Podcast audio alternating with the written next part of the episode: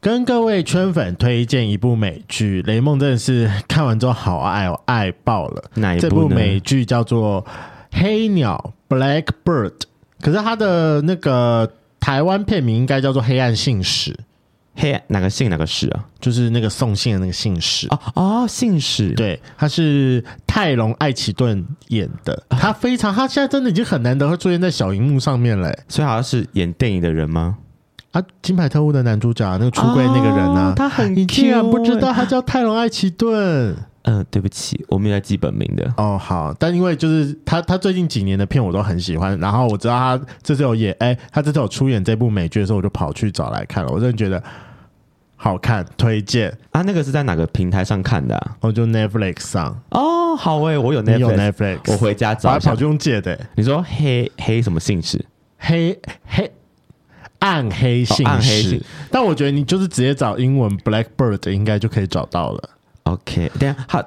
你有想要你剧知道为什么透吗？因为我很好哦奇是他到底主要的内容，因为听好，我我可以直接讲主要内容，因为它真实事件。那如果再去看之前，你再跑去找找一些的话，那你应该是可以知就可以知道说这部美剧的结局是什么了。反哦正就是在讲说一个那个美国历史上一个蛮著名的连环杀人犯的故事。然后那个连环杀人犯他有一点人格障碍，所以说，然后外加因为这个病的缘故，所以他就是有时候很容易被误导，然后就常常会认罪。可是因为他就是天生就是一个胖胖胖胖憨憨的人，所以说很多人后来又找不到证据的关系，所以说。很多警方都会把他当成惯性惯性认罪的人，所以到底有没有被关呢、听起来哦到底有还是没？我也听不出来。结局吗？结局是、哎当然就是那还是不要讲结局好，大家好，自己不去要不要看。讲结局吗？因为他后来就是结局。好，反正后来他就是又有一次他的案，他的那个案件被发现了，就是他杀了一个尸体，但是、哎，他杀了一个女孩，但是那个女孩尸体他自己是没有处理好，后来被发现了这件事情。哦 OK，对，那就是因为他过往的那些东西，所以说让警方一直找不到证据。然后刚好就是我们主角就是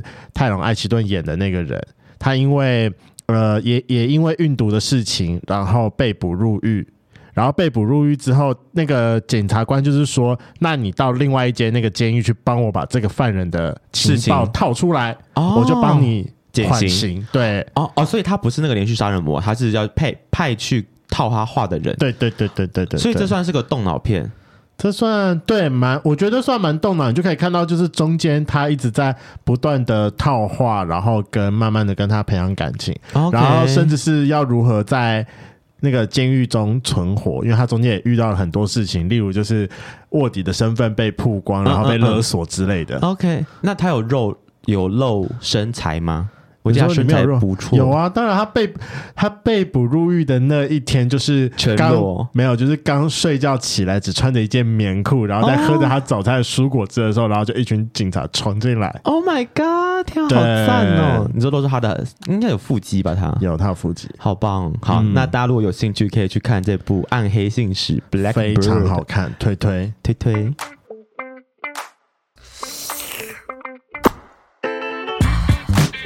Hello，欢迎收听《贵圈争乱》，我是雷梦。我是发源。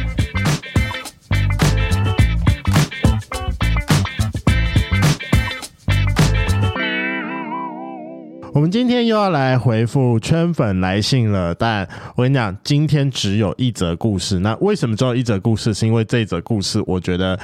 我们可以讨论很多东西，外加这一则故事的讯息量非常的大， OK，所以这是一个非常值得拿来讨论的主题。对我觉得非常值得拿来讨论。 OK，诶那在开始之前，我想先问大家，我今天声音有点沙哑吗？我觉得我今天声音超沙哑的耶，你就是扁扁的啊、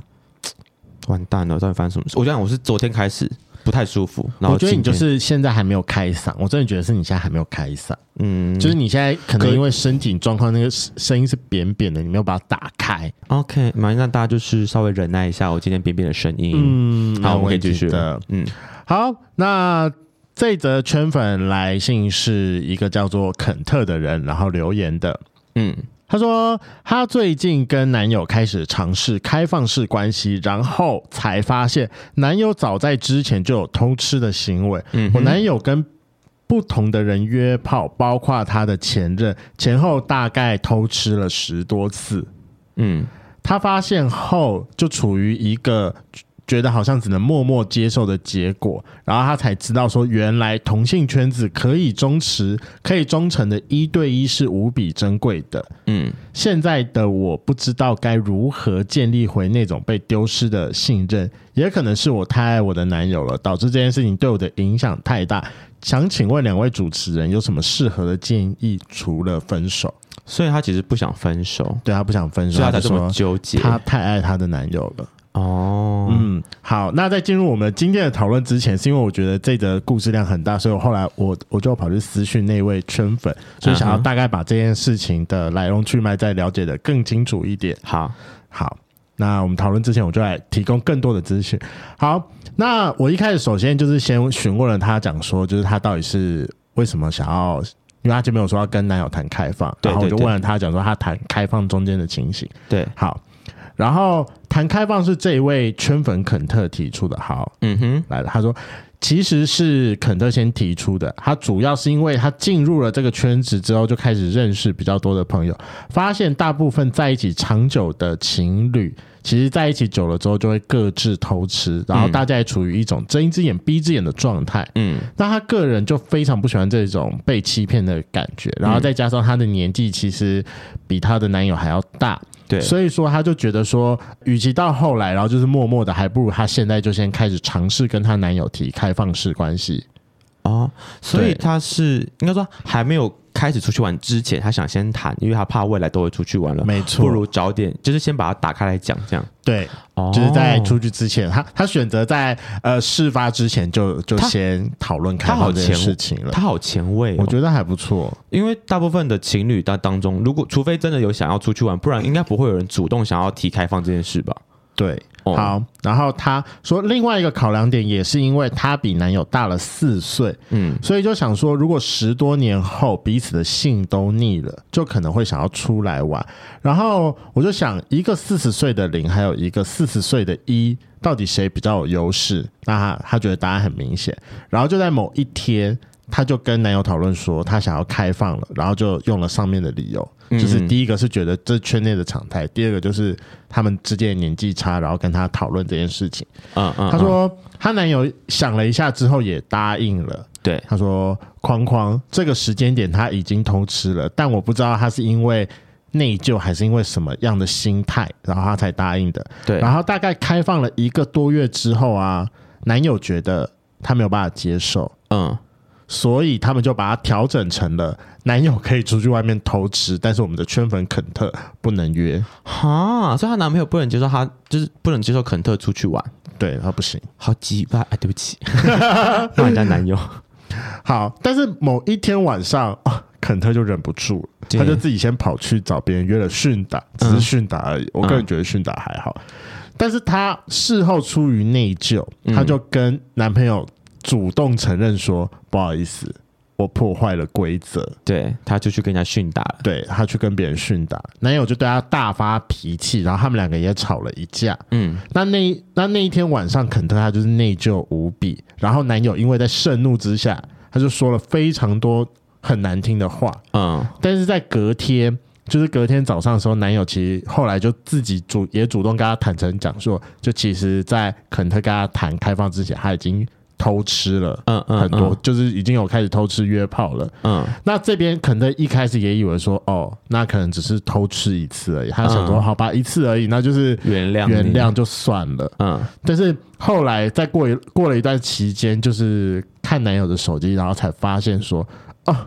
原来她男朋友是约爆了。早就开始吃了，对啊，就是包含什么其他人呐、她的前任呐、然后次数，她表示说她次数多到就是不想去记了。嗯嗯嗯嗯嗯，对，然后这就是这个圈粉目前的状态。所以她现在就是知道她男朋友已经开始约很久了，对，但因为不想分手，所以来问我们说有什么这样的想法。对，那所以我觉得我们今天会分成呃两个大部分来讨论。第一个大部分，我会我们两个就分别一，他现在的状态，我们会给他什么样的建议？对，那第二个就是因为我们刚才已经听完完整的故事，从他的想法，然后到他谈开放，嗯嗯，然后嗯嗯嗯如果这件事情发生在我们身上，那在哪一个阶段你你会跟他做出不一样的选择或者是处理？哦，如果我是肯特的话，对，那是第二部分，哦你可以先 OK 想一下。好好，然后来我们来第一部分，如果以目前的状态发育，你会给他什么样的建议？反正要以分不呃不是分手为前提嘛，对，然后跟他现在自己心里面，也就是还在纠结很多事情。如果我是他朋友，听到他讲完这个故事，我会觉得说呃，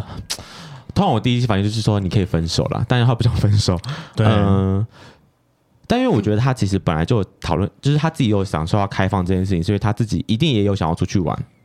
我觉得讲坦白一点，嗯，他一定也有想出去玩的欲望，所以他才有说是可以提早看谈开放。然后他谈完之后，我真的觉得看手机是件很可怕的事情，就是你看完之后就会看到很多不应该看的东西。嗯，重点是她男朋友的反应让我觉得更讨人厌，是居然他只准自己出去玩，不准他不准不准肯特出去玩这件事情。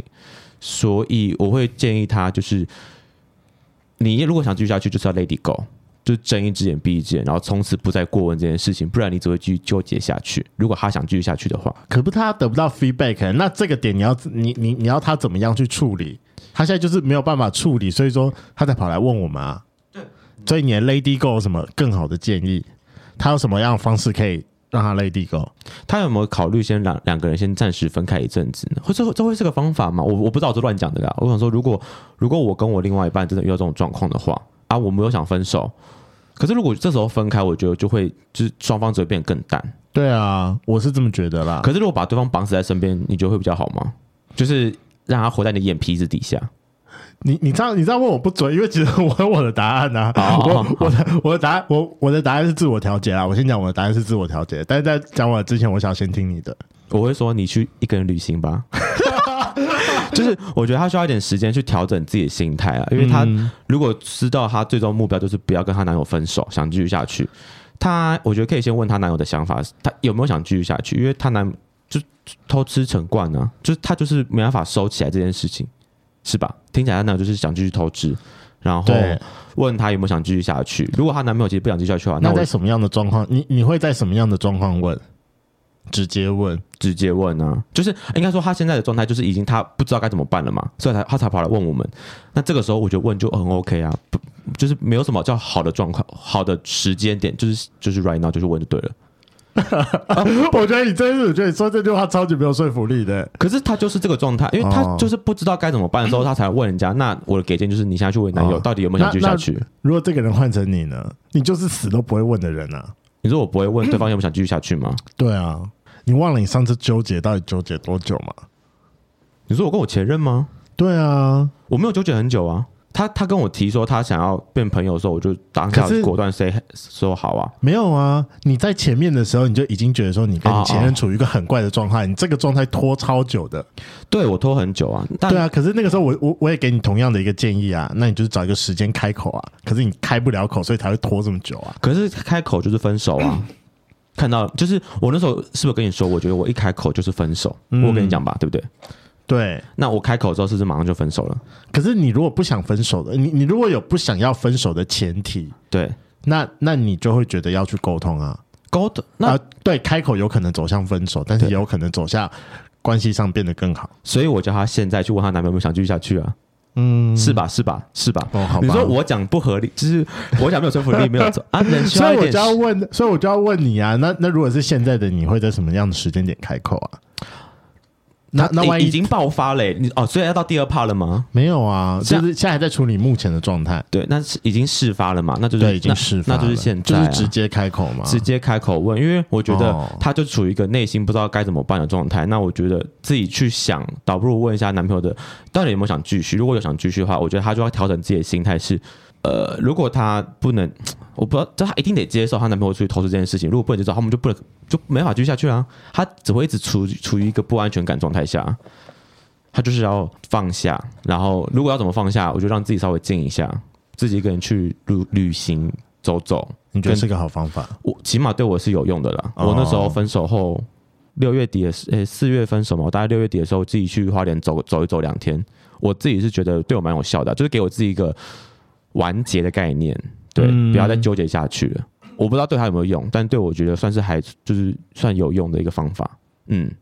好，那如果是我的话，我大概以目前的状态，我会有两，我会有两个建议，我会给他。嗯，就第一个是，我会希望说他多花一点时间跟自己对话，嗯嗯，因为我觉得他他现在处于一个呃情情绪非常容易起伏的状态，他可能会很容易感觉到吃醋、嫉妒，然后或者是他没有办法就是呃顺利的跟另外一半讨论自己的状况。对，我觉得他这个，所以说他必须要先去慢慢拆解说。就是他现在这个情绪起伏的状况下，他真正在意的点是什么？所以我觉得，在情绪很起伏的状况之下，你在跟别人讨论很多事情的时候，你会牵扯东牵扯西，你嗯反而会失你呃，反而对于你真正在意的那一点来说，你会失焦。嗯哼嗯哼，对，所以你要多花一点时间来跟自己对话。在你每次在跟你另外一半讨论的时候，你才可以知道说你真正在意的点是什么。就是他现在他现在在意的点到底是我我听起来是觉得肯特应该是在意被欺骗的这件事情，嗯对，但因为这件事情跟她男朋友出去外面跟别人打炮扯上关系，对，所以说，我觉得他搞不好会处于一种分不清楚他到底是不喜欢被欺骗的感觉，还是不喜欢男朋友跟别人打炮的感觉。哦，他要先解决这个根本问题，对，那假设说她在意的是被欺骗的那的感觉，然后她男朋友可以把她被欺骗的这件事情安抚的很好，那其实她男朋友出去跟别人打炮就不是个什么问题了。就是他是可以接被接受的对状况。对，所以我会觉得说，他现在要多花一点时间跟自己对话，他现在真正在意的点到底是什么？然后哪一些事情是因为现在被勾起来的这个情绪而被牵引进来的？其实他其实万一真的发生，他其实不会特别的在意。嗯嗯嗯嗯，对，我觉得这件事情很重要。对， 这你说这是第一个部分嘛对，这是我给他的第一个建议。 ？OK，好，第二个建议就是我之前在一直在开放式关系讨论开放式关系的时候，我会提到，就是他除了提款，然后也要记得要存款。嗯他说：“因为我觉得因，啊，因为我觉得在开放式的关系中啊，不不安全感会非常的容易出现，嗯，不管你到底是不是呃掌握彼此主控权的那一方，嗯，嗯因为其实我跟软壳蟹走到最后之后，反而是我有感觉他的感情变淡的时候，那那一个 moment 就换成我不安全感很重。”嗯嗯，但我也有嗯非常老实的跟他就是讲这件事情，所以说我觉得在开放式关系中啊，信任感的建立跟沟通非常重要。其实我觉得比起在妹子讨论说你们到底可不可以去外面约炮还是干嘛的，或者是说你出去外面打了多少炮，你等下回来跟我打一次炮，就这种东西，我觉得反而是。你要花更多时间在沟通彼此的想法，就也许对于她男友而言，就是我还是很爱肯特，但是外面的那个花花世界，呃花花世界对他而言是一个需求，但他不会留恋，他也许就是出去外面很快速的干个一炮，搞不好连搞不好打一炮连三十分钟都不用，然后就回家了。他觉得他是懂得回家的人。对啊我觉得呃啊如果的话，我也不需要前戏，我们就是直接嗯速速的可以让我泄完欲，对，对，然后借由沟通的状态，可以让呃逐渐的构筑出属于他们之间自己的关系。因为现在听起来的第二点就是，她男朋友目前没有办法接受肯特去跟别人发生对，其他的行为，但对我我也不知道到底几年之后会不会改变，改变。对，那嗯也许她可以开始跟她沟通，说她男朋友就是不喜欢的点到底是什么？是因为独占的地方是被人夺走了，所以说她是不开心这一点，还是她其实不开心的是其他点？那万一肯特也觉得说，为什么你可以出去，我不能出去，我平衡不了的话，那你也可以跟男朋友立一个协议说，怎么样你才可以觉得比较平衡？例如，哦假设说你一个月只出去约两次，我会觉得说，哦，对我而言还好，没有什么太大的影响。对，好，那万一说你一直都吃外面，然后反而你不吃我了，我就觉得，那你又不准我出去外面吃，对啊，那那我我不就被打入冷宫了吗？我会长蜘蛛网还是对啊，什么之类的？如果她男友很坚持呢，就是不准她出去，但她又没办法给她她想要的东西，那那你就可以就是破局吗？没有啊，这这就是沟通啊。那哦你就要沟通出一个两方都都可以接受的答案呐、例如，真的有好办法吗？我那这就是沟通啊。哦，好吧沟，通不就是在两个人无法接受的状况之下去瞧出一个勉强可以接受的答案？我个人是觉得是这样啦。可能就大她各退一步的概念，对啊，我我跟你讲，沟通只是比较好听的讲法，但我个人觉得说这就是谈判，啊这她就是谈判，对啊，它就是谈判。可是呢，我很好奇一个事，因为你刚刚前面说讲到信任这件事情，他也说了，就是他不知道该怎么拾起那个被丢掉的信任。那你觉得信任这件事到底是要自己建立给自己，还是别人要给你？你说以现在的我来说吗？不然还有一哪个时候的你？以因为以前的话，我会觉得说是要完全自己，对对，现在的话，我也记得可你以前跟能我讲说你要对对对就要对自己对。那现在呢的话，可能大概是七三，就是自己七，别人三。因为你也说了啊、那时候软壳蟹对你已经慢慢淡掉的时候，其实你很没安全感。对啊你也跟他讲这件事情，代表你希望他，你希望他可以给你安全感，是吧？对，我会希望说那个，可是因为我那个时候其实蛮蛮可以具体的说出说我需要安全感的点是什么了。哦，对，因为当时我跟我前任，就是我我最后那半年纠结的点的时候，我也知道，因为我觉得我们相处时间变少，这是我没安全感的一个点。然后可能我们也没有，我们也没有没有没什么姓氏，没有被满足的一个点，嗯，主要就这两个点，我就跟他讨论。对，那你的呢？我当时嘛，嗯，我当时是突然发现说他对我变得比较冷淡，对，那我其实我就直接呃，我其实开宗明义讲的蛮明白的，就是我就只有说，就是你最近的状态让我觉得非常的没有安全感，嗯，嗯然嗯嗯后原因是因为我觉得他最近对我的态度改变了，对，那那为为什么会这样？啊，你会问他为什么？对啊，因为他会对我改变，他一定是我们之间出了什么样的状况，嗯嗯大家就有说，那他那个时候其实他蛮在意的一点，是因为好，首先第一个是没有花很多时间在他身上，这是同样的一点，嗯然后你说你没有花钱在他身上，嗯对我没有花时间在他身上。然后第二件事情是，第二件事情是有点是跟我们两个共同的，是因为呃，以他以他在约会的状态来说，嗯，我觉得在时间上的安排有一点太太随性了，这是最主要。就是他可能今天会忙完，然后忙完之后才会打电话问你说：“哦，那那你在干嘛你说这是他？”这对你是的，他的习惯，这是他的习惯。可是有时候也好，假设说他今天去跟客人见面，然后整个忙完之后是，他原本跟我讲说：“哦，预计。”九点结束，可是你知道有时候会发生一点意外，可能跟客人聊得比较开心，还是他们要去刷他干嘛，然后突然延后，嗯那我原本可能预计说，哦，好啊，那我就是等你等到九点，然后九点了之后，那个他我我可能就会密他讲说，哎、啊你忙完了吗？我们等等要去干嘛还是什么之类的。嗯，那万一他后来要跟我讲说，哦，他他要去刷团，我就觉得，哦，好，那我接受到你要去刷团这件事情了。那既然你要去刷，我可以安排我自己的事情了吧？嗯，在我的角度来说，这是合情合理。蛮合理的啊。好，但假设说我今天这个时候突然之间安排了一个比较花时间的事情，或者是他无法参与的事情，打麻将之类的，对，好，例如打麻将，或者是我突然之间觉得说，哦，好，我想要去看，我想要去看夜景，我想要去唱歌，还是我想要去跑酒吧。嗯，那些可能一些我觉得他不一定会参与得到，或者是我做了他没有办法在中间加入的事情的时候，嗯其实就等于我们两个今天晚上约会破局了。对啊，对啊，对啊。对，但他就一直觉得说，那为什么我这么难约？哦，就是原本约好了，但因为他有事情延后，那你就去对安排你的事情，然后他就觉对得为什么你这么难约？对，哦，就你知道，有时候这种状况就是很尴尬。好，假设我今天七点忙完，然后他九点才忙完，那中间这两个小时我要干嘛？就是空等啊，可是我不喜欢空等啊，我就会去安排事情啊。没有人喜欢空等，我知道。对对对，哦，我跟你讲，这就是我们两个共同的点，因为他也不喜欢空等，我也不喜欢空等。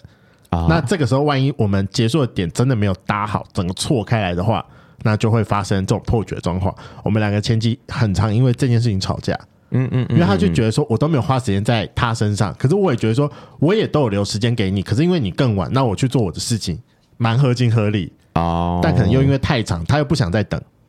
说，那你们后来有个解套方式吗？好，后来我的解套方式讲说，哦，这是参考别人的别别对情侣的建议。后来我的解套方式讲说，好，那不然我们就是每个礼拜天最慢最慢最慢，礼拜一晚上之前，嗯，就是跟对方讲说这个礼拜有空的时间，那我们就是先固定 booking 两天来约会。嗯嗯嗯嗯，我觉得这是一个，这应该算是一个蛮尊重彼此时间，跟我们会有一个比较有效率的方法。那有效吗？哦，没有效，原因是为什么？没有效的原因就是因为他后来觉得说这样的方式有点太像在工作了，就是从头到尾都是 booking 好的，嗯嗯嗯，对，一切的一切都是 booking 好的，他就觉得说这样的约会很没有谈恋爱的感觉，哦，就是其实我我也没有想到说我这个时候跟你碰到我要干嘛，但是我们就只是刚好这两个时间点是空的两个人都有空的，那我们就把这个时间点 booking 下来，那就是见到面之后我们再去想要干嘛。哦，他会觉得说很没有约会的感觉，那他想要约会是他想要有那种随意的感觉，还是他想要有事先规划好？就是 booking 完之后，也要先想好我们今天要干嘛？他其实期待就是当如果呃我们彼此之间都有空闲的时间的时候，那我们都是应该要把时间留给彼此。嗯哼嗯哼，对，我觉得他可能就是期待那种，就是很喜欢乖乖待在家里面，然后他的一通电话就可以找到这个人，然后我们他们就可以马上见面。没这办是法后来我的感觉。没办法，我们的工作没办法，我对我觉得我们的除了生活习惯没办法。对，就是我们的生活习惯跟我们工作都没有办法做到这件事情哎、你知道这件事情在我跟我前任也发生一样的状况啊就是哈。我们在一起的前前一段时间都是，因为我工作比较忙，我可能晚上会有上，就对是需要找客户。然后呢，我就是忙完之后，我可能就是我今天忙完，我就问他说：“那你在你在忙，你在你在干嘛？”他说：“他大部分的时间都在家里。”所以我就去找他。所以我们有时候约会的时间很临时，就是我只要一有空，我就会问他，他大部分时间都会有空，不然就是对他。行程很固定，我知道他每个礼拜可能礼拜几要干嘛之类的，他固定有要可能要要去上课或者要干嘛之类的，那我就会在别天我有空的时候我就问他，他大部分都是没事的状态，我就去找他，嗯，然后直到我们最后分手前半年吧，就他是开始有了自己的私生活，这个对时候就让他让你没有安全感。对、就是我有经历你那一段，对对对，就是我我一样是处于一个我有空的时候我会问他，但他这时候就不一定有空，他有他安排他的事情，那、我就觉得哦好吧。后来发现我们时间越来越少之后，我也有考虑要像你一样有那种就是 booking 好的这种状态，但我们这这套没有用的是因为我们定不出来时间，不是说我们定出来然后就不像谈恋爱是。他可能，我可能这礼拜我已经确定好，我就 maybe 两天晚上有空，但那两天他就是有事了，最后就觉得说天哪，就是我们还是瞧不出来，我们想 booking，了但我们瞧不出来，然后我就觉得，我就是越来越没有安全感，因为我们见不到面这件事情，对嗯我们可能一个礼拜见不到一次吧。在那个时候，他就有跟我 argue 过说，就是最后那半年，我跟他 argue 说，我觉得我们俩时间很难约。他就说，但我有空的时间你也没空啊。然后我发现我就闭嘴，因为事实真的是这样，就是他有空的时间嗯我不一定有空，我有空的时间他不一定有空。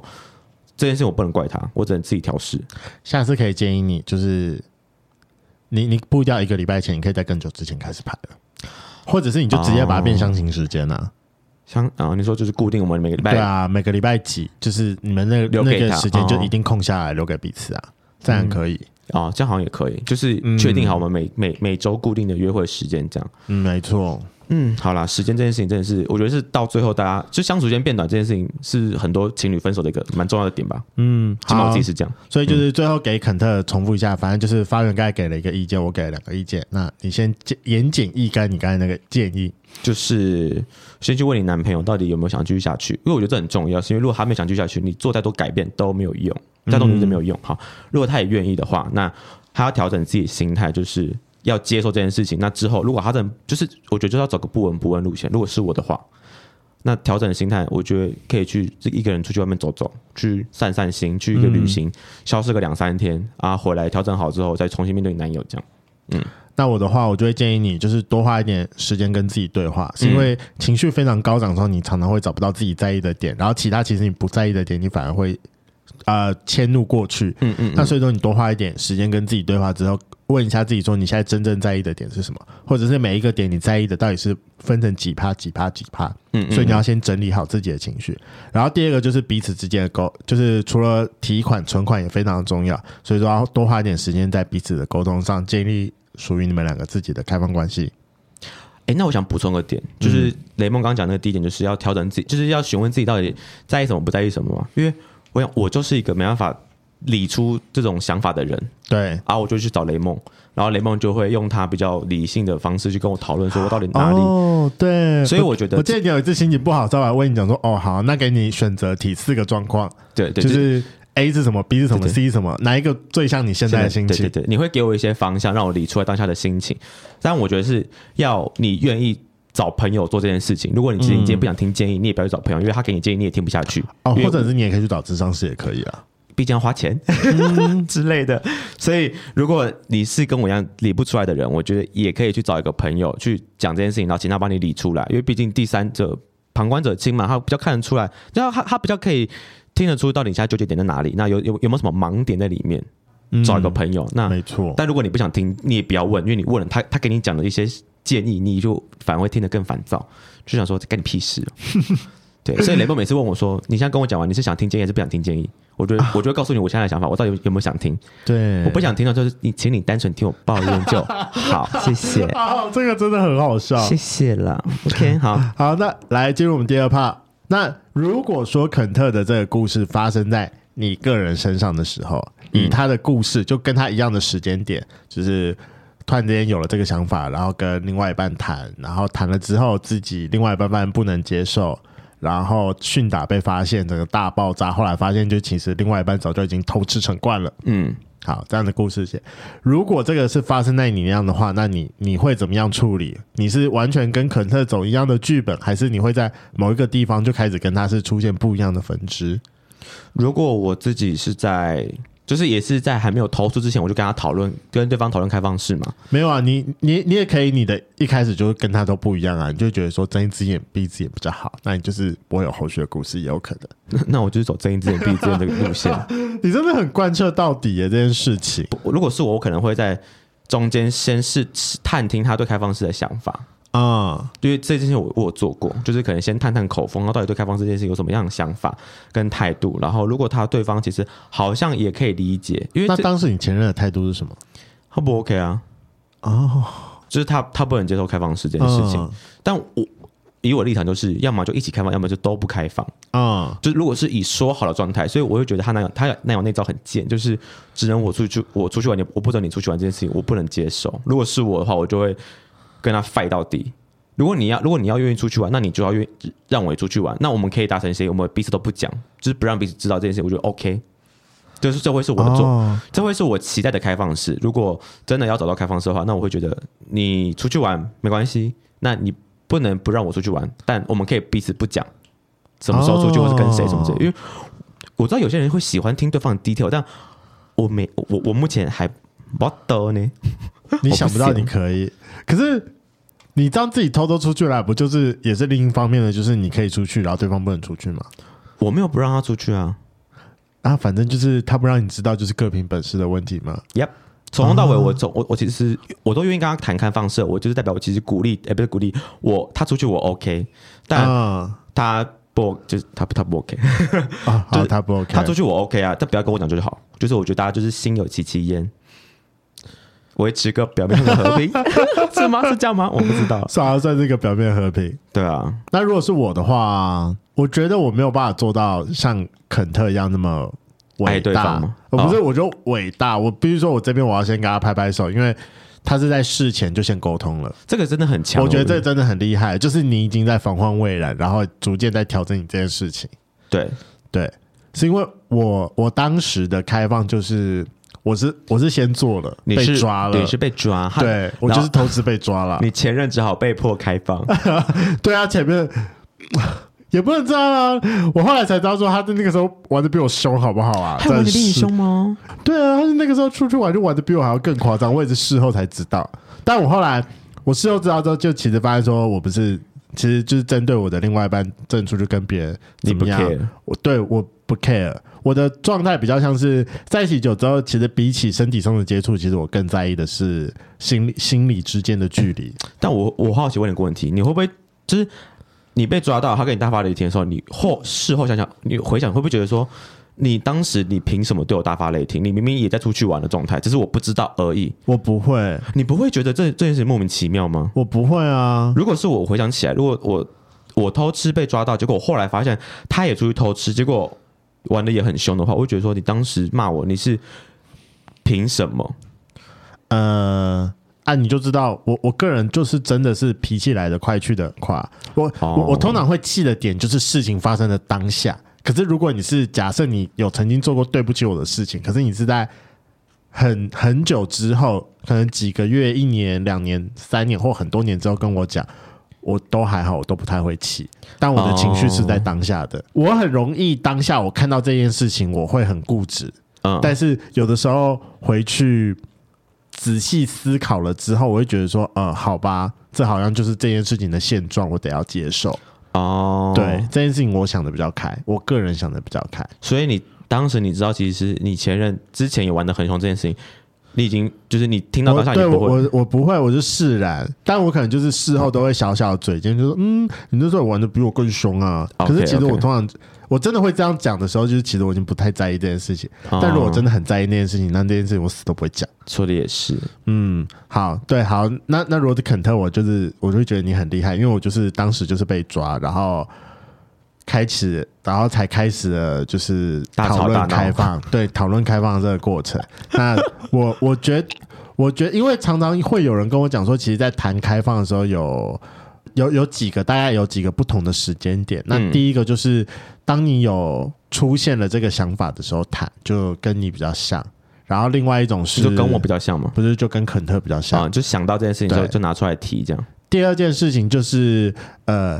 你已经先做了一次，嗯然后可能有点出于愧疚，但是没有被发现，对，然后你才跟另一个人讨论说，那我们要不要？嗯嗯嗯嗯然后第三个状况就是，嗯，像你这样，对，就像我这样，我已经我玩已遍经了做了，然后我也被发现了，我们也大吵大闹了，只好拿出来讲，对，只好拿出来讲。所以其实听起来好像第三个是最不好的做法，对，我觉得第三个是最不好。呃，现在给我选的话，我是倾向于第一个，就是先讲，对，先讲。然就像你现在后找对象，你都会先说你要以开放式为前提嘛，对，我要以开放式为前提。嗯对，OK，我现在都是倾向于第一个，但是嗯第一个的话就会有非常多的，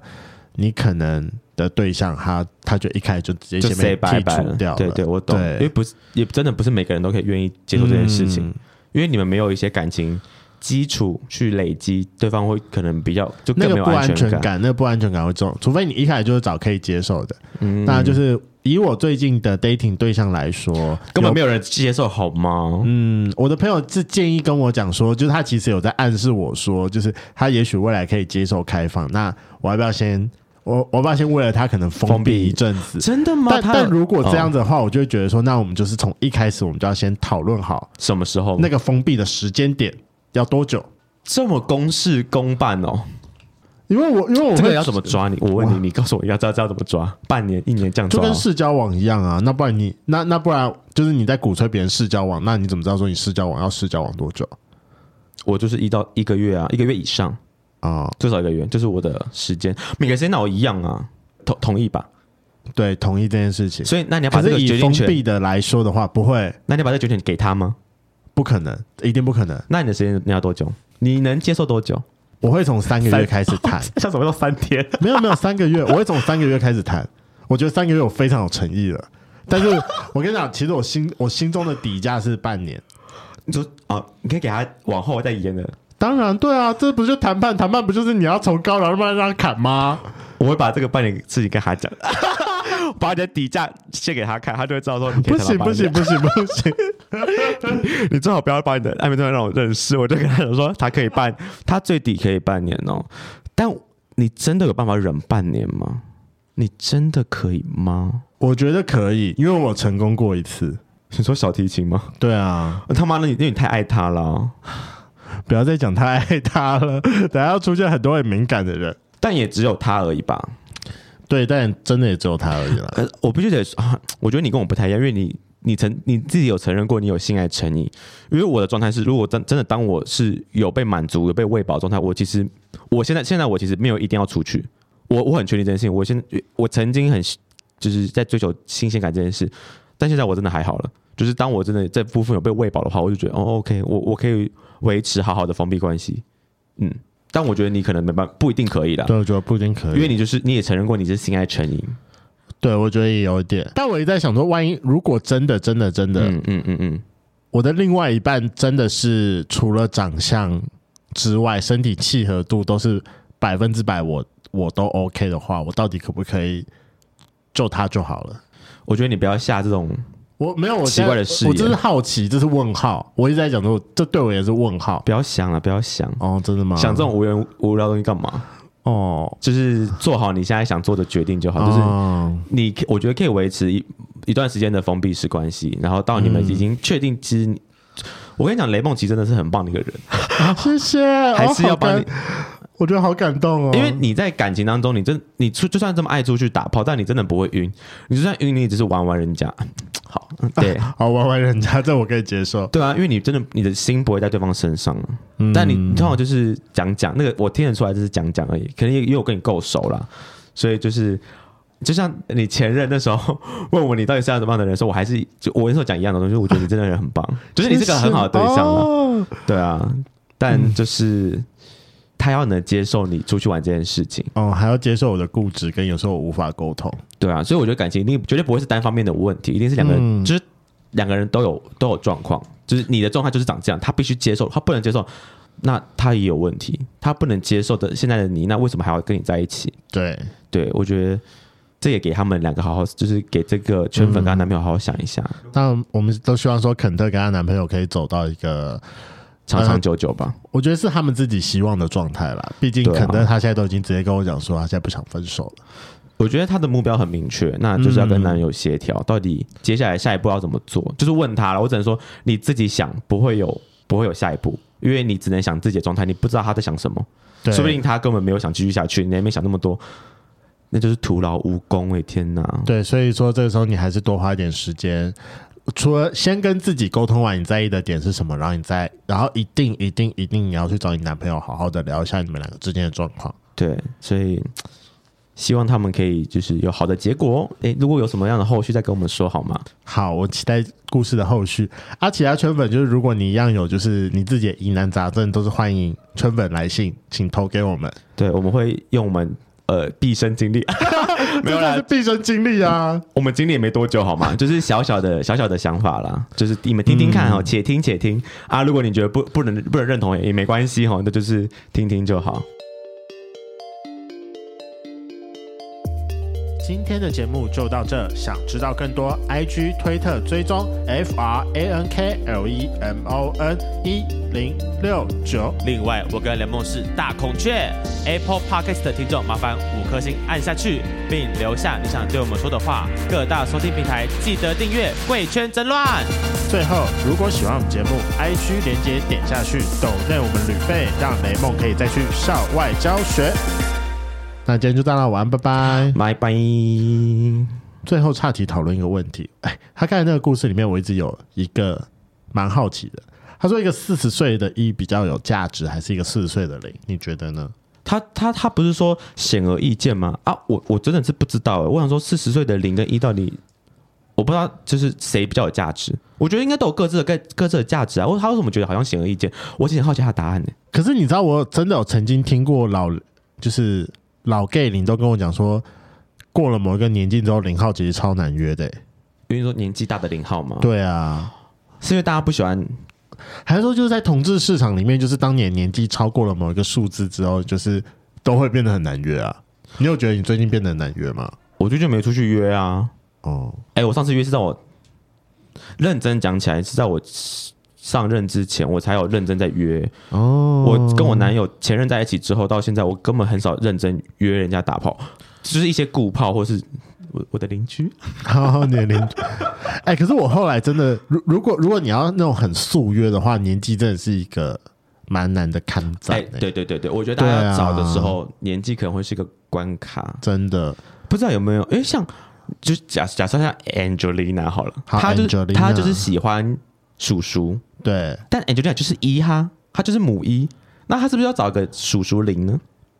她还是有，就是叔叔零还是有他们自己的市场吧？我觉得 Angelina 应该还是可以好好的当零号，但是她都不肯把她当零号的经验跟我们说。哦，小婊子。嗯，没 错。结果他听到这集之后，我们在骂他小婊子这件事。而且我偷偷跟你讲，就其实我上去速约的时候，我都号称二十二岁。真的比较好约哦。对， 哎，事实证明，我们要好好保养自己的身体。对啊，我觉得我们要我我这样拿去号称二十二岁，应该还过得去吧？勉操劳一点，二十勉强啦。哎，但我请问我视视觉年龄到底几岁啊？我是很好奇。我知道我长得比较操劳一点。我觉得如果你穿便服的话，应该跟我差不多。你说二十二吗？屁对，嘞就，怎么可没能有？你讲二十二一定可以，讲二十二是可以的。我说在便服的状态下但如果我今天穿就是上班的衬衫的话，不行，就是三十二吧？不会也不会到三呃30但一定是二十底。哦，二十很对二一定九在三20这样底。哎、哎、那我认真，我其实有应该说，我这阵子一直想问圈粉们有没有推荐的男生，就是大家用过的保养品，觉得真的不错用，但我个人是没有用过保养品的人。然后入手，我必须说，先不要给我推那种就是 super high，就是不要太贵那种东西。哦，对有一个最近那个什么小 S 他们一直在推荐那个，我朋友昨天才跟我讲很好用，但其实我觉得重点就是，呃，你你先去一家专柜，它叫做叫什么 A F 什么东东的。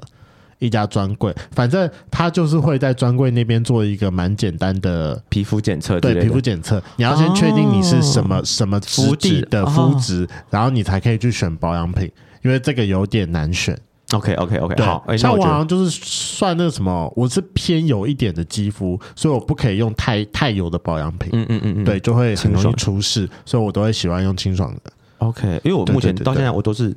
就单纯洗脸而已，我不会哦，偶尔会擦一点那种叫什么就是化妆水呃化妆水、敷面膜，就这样啊。我的化妆水是哦我妈之前去韩国买那个什么 In In Infinite 呃、啊，我知道，我知道那个什么韩国的 In In In Free 什么东东的 Infreeze 啊之类，我对不起，我如果我念错就算了，反正就是韩国的国民品牌啦啊。啊，我妈买回来，我就是蒙用，就是就是那排还不错。加减用这样。所以好，那我先去做一下肌肤检测好了。对，我觉得肌肤检测比较重要，但是我觉得真的要培养基础习，哎，基础保养的习惯，啊这对个有对点对麻烦。这是要花点时间的。对，他要花一点时间去习惯这件事情。好了，我觉得我们要开始保养我们的脸蛋了，不然对啊再过几年就会你知越道来越那句话糙怎么说吗？从几岁开始保养，就是把你的肌肤留在几 岁？没有错，我要往所以我要来留住我二十七岁的肌肤了。我们可以一起去